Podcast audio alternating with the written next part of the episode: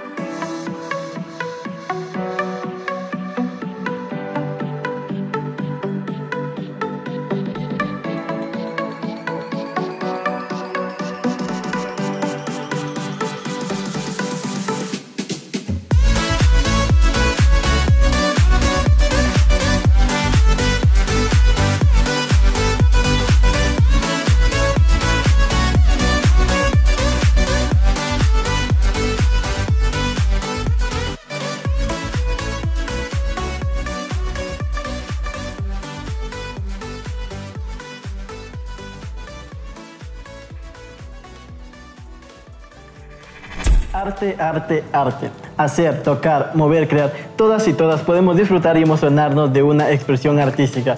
Y hoy hablaremos de Pablo Ladino y Grupo Eclipse Solar. Empezando con Paolo Ladino, quien nació en Guaranda, en el centro andino del Ecuador. Proviene de una familia dedicada a la agricultura. A Paolo Ladino, desde que estaba en la escuela, le gustaba el arte, la literatura, los poemas y la lectura. Es decir, le gustaba participar en eventos en el que se incluyera el arte como tal. Mira nomás, a tan temprana edad ya un amante de las artes. ¿Quién iba a pensar que de tan pequeño le gustaría participar en eventos escolares en los que se incluyera el arte? Este icónico personaje forjó su carrera incluso en las calles. Él mismo dijo que sus bromas son vivencias del entorno social. Uf, cabe resaltar que no le gusta, no le- a él no le gusta que le digan famoso. Él prefiere que no utilicen esa, esa frase con él, ya que dice que en el ámbito en el, en el que uno se encuentra, nadie es famoso. Por eso, cuando encuentran a sus seguidores, él dice que lo califiquen como un personaje popular, no famoso.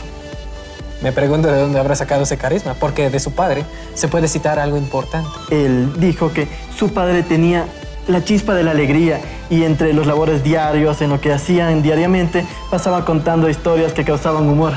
Podríamos decir que de él heredó ese humor rosado que tanto se menciona. Exacto. Además, es locutor de radio, humorista y motivador. Bueno, e incluso también es importante mencionar que es un personaje sencillo, alegre y bastante abierto con, con la prensa, ya que ha recorrido Latinoamérica como tal y a veces, como él lo menciona, ha ido a patazo limpio. A mochilazo. A mochilazo, exacto. Esa es la frase que siempre ha mencionado para poder avanzar alrededor de Latinoamérica. Eh, muy, muy, muy importante saber sobre uno de los personajes eh, que, real- que, que tenemos aquí en el Ecuador, ¿no? Pero bueno, ahora hablaremos del grupo, el grupo conocido como Eclipse Solar.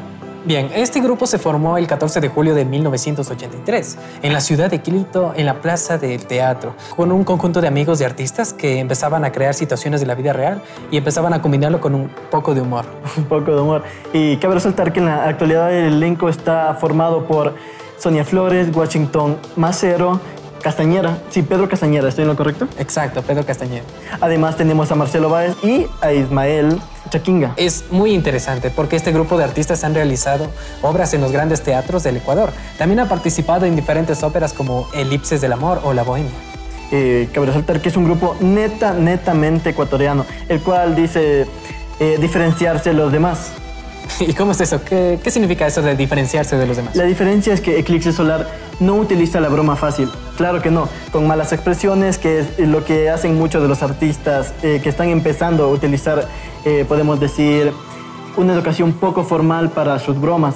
Y esto no es bueno, ya que muchas veces en la cantidad de público encontramos a niños que están escuchando y no podemos lanzar un chiste de humor negro o un chiste sex- sexista en este momento. Eh, tenemos que también tener un poco de educación. Eso es cierto porque en Ecuador el teatro de la calle se ha ganado esa mala fama por este tipo de situaciones. Sí, una muy mala fama por esto. Y por este motivo, eh, muchas de las escenas la, la están representando y traen a los niños para que los, lo, lo hagan con ellos, para que también interactúen. Y esto es algo que hace que Click Solar se diferencie de los demás. Ellos también tienen un lema y el lema es, la risa es un remedio para el alma. Qué loco. Bueno, esto ha sido muy interesante. Eh, esperamos que continúen con nuestra sintonía para Cultura Escucha. Ya regresamos. Esto fue Arte Ecuador de Cultura Escucha. Sigue con nosotros después de esta siguiente pausa.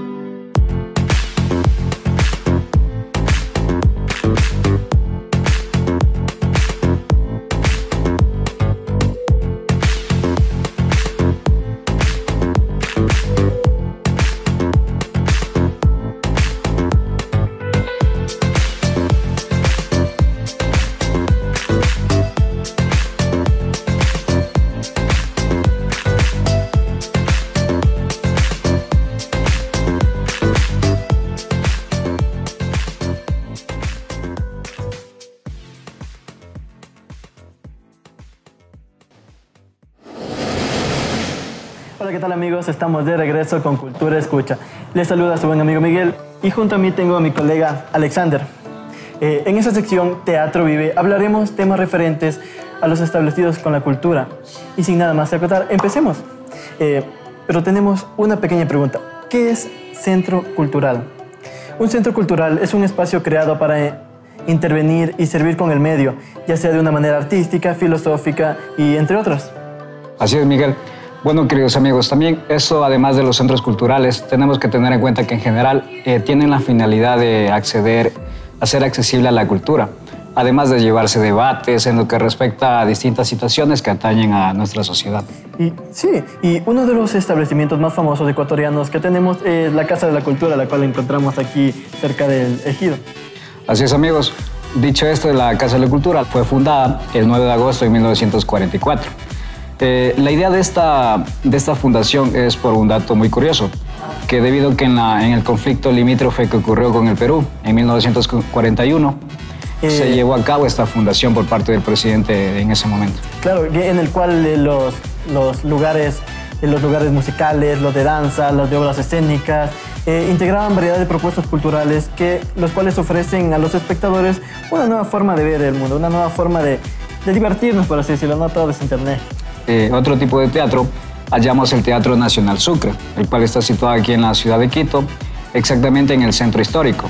Este es considerado como uno de los más importantes de la ciudad. Para contar, eh, su majestuosidad arquitectónica es una muestra de los primeros rasgos neoclásicos de la capital, ¿sabes? Sí, exacto. Bueno, es lo representativo del centro histórico, ¿no? Entonces, para los amantes de la arquitectura modernista, eh, también tenemos el Teatro Bolívar, el cual es un magnífico referente de este tipo en el Ecuador. Sí, cabe resaltar que este, teatro abrió sus puertas en 1933 y ha sido la cuna de muchas de las obras teatrales de aquí, de la ciudad de nuestro bellísimo Quito y de carácter internacional también. Este teatro eh, sufrió un incendio que consumió alrededor del 70% de su espacio y al día de hoy se ha logrado restaurar casi en su totalidad, casi porque aún nos falta pequeño cachito. Por así, es, Miguel. Lamentablemente pasó ese suceso, pero se ha podido rescatar la, la mayoría de su, de su, porcentaje. Ahora bien, en base al teatro mágico, este es uno considerado de uno de los más versátiles para la representación de las obras artísticas, Miguel. Sí, y este teatro se encuentra al sur de Quito y abrió sus puertas en 1950, si no me equivoco, ¿cierto, amigo? Así es, está haciendo correcto. Y, debe, y su nombre se debe a que a sus inicios estaba destinada únicamente a las proyecciones de del film mexicano, por así decirlo, de las películas mexicanas de aquella época. Eh, bueno, por otra parte tenemos otro teatro, el cual es, es, llamado Variedades Ernesto Albán. Y este teatro se encuentra ubicado en el centro de la ciudad, en la Plaza del Teatro. Para ubicarlo tiene un color característico, el color azul, y en su marco tenemos el relieve de una concha. Ya saben, esa es la referencia más importante para situar este teatro. Y para concluir, actualmente estas maravillas arquitectónicas se mantienen y cumplen con sus propósitos siendo el arte escénico su principal desarrollo. Con lo que nos caracteriza, que es el buen arte. Bueno, así es amigos, y hemos llegado a nuestra, nuestra parte final. Esperamos haya sido de su grado. Sin nada más que agregar, los esperamos en nuestra siguiente emisión. Hasta luego. Teatro Vive, de Cultura Escucha. Continuamos después de esta pausa musical.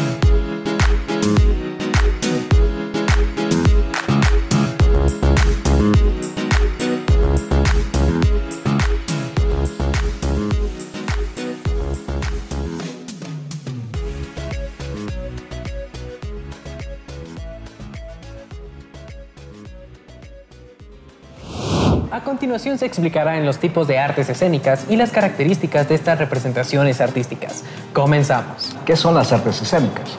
Son las disciplinas artísticas que están destinadas a ser representadas frente a una audiencia. Es importante recordar que estas manifestaciones pueden ocurrir en escenarios de teatros o salas, e incluso pueden llevarse a cabo en espacios públicos. Eh, cabe recalcar que existen tres grupos de artes escénicas, tales como la danza, el teatro y la música. Exacto, porque dentro de estos grupos se incluyen diversas formas artísticas, como el ballet, la ópera, el recital, los títeres, el performance como tal, y todas estas disciplinas que requieren de un espacio escénico. Hay que tomar en cuenta que en algunos casos se incluyen dentro de las artes escénicas eh, actividades tales como los desfiles, las procesiones religiosas, eh, las fiestas populares o los carnavales. Pueden incluir incluso objetos, escenografía, vestuario, maquillaje, tecnología y todo aquello que ayude en el proceso de representación artística. ¿Cuál es la diferencia entre artes escénicas a las artes plásticas? Es que este tipo de arte no es algo efímero, es el tipo de arte que utiliza técnicas que incluyen elementos o materiales que el artista utiliza para crear. Tal es el caso de la pintura, la escultura, el grabado o la alfarería. Así es. Ahora vamos a retomar los tres principales tipos de artes escénicas. Bueno, el primero sería la danza, el cual es un arte que consiste en el movimiento del cuerpo al ritmo de una música. Existen distintos tipos de danza, como pueden ser llevados a través de uno o más bailarines, como el ballet clásico, la danza contemporánea o las danzas folclóricas.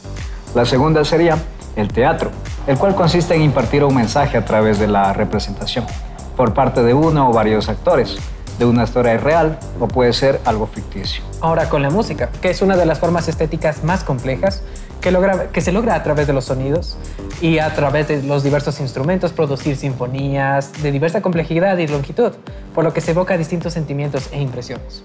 Además, también Santiago cabe recalcar que existen distintos estilos musicales y forma en las que estas son representadas, como los conciertos, recitales, coros, óperas y entre otros. Exacto, todo este tema ha sido bastante interesante y por ello se puede concluir lo siguiente.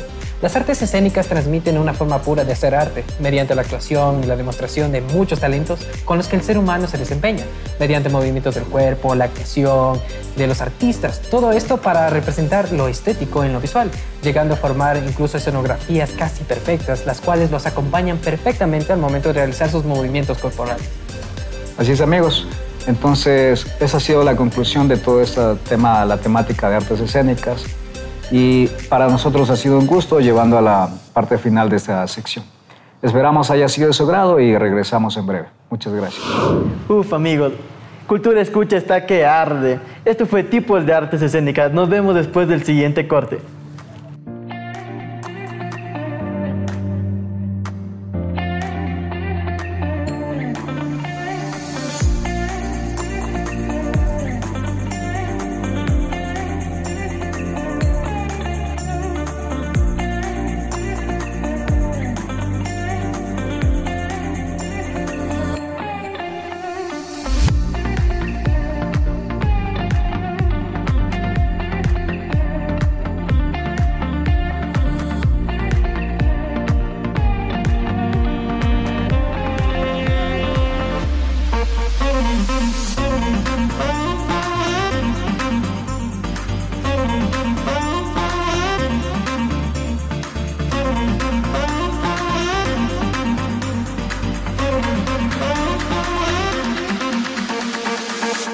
you wanna dance? dance.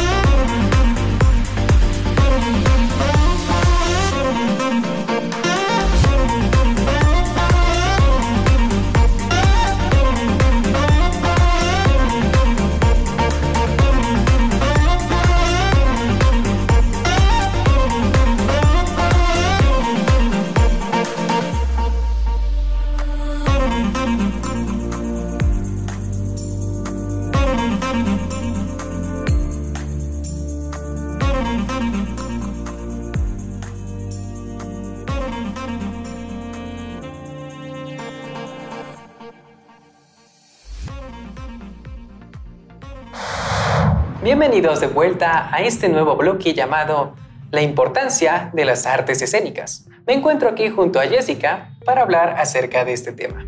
Comenzamos.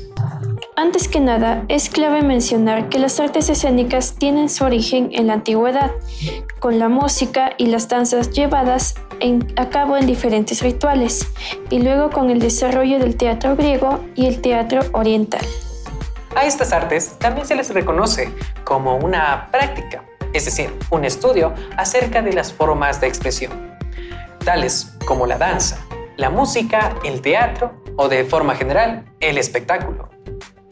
Por lo tanto, el ser humano se expresa a través de lo que piensa, siente y recibe del mundo. Es aquí donde el artista pone exposición a todos sus conocimientos, al igual que su sensibilidad e inteligencia. Inclusive, el análisis y la elaboración de discursos, ya sean artísticos, ideológicos, sociales o de otro tipo, que permitan ahondar en un conocimiento reflexivo del mundo que nos rodea. Inicialmente, estas artes surgieron como una forma de comunicación y de transmisión de un mensaje mediante el uso del cuerpo y de recursos tanto sonoros como visuales. Por ello, han sido de gran importancia en la historia. Efectivamente, estas se establecieron como una forma de expresión que a través de puesta en escena han transmitido de generación en generación valores y obras culturales importantes para las distintas sociedades. Finalmente, es importante considerar que estas artes escénicas requieren fomentarse desde la infancia porque ayudan a los individuos a desarrollar capacidades como la expresión, la confianza y la comunicación.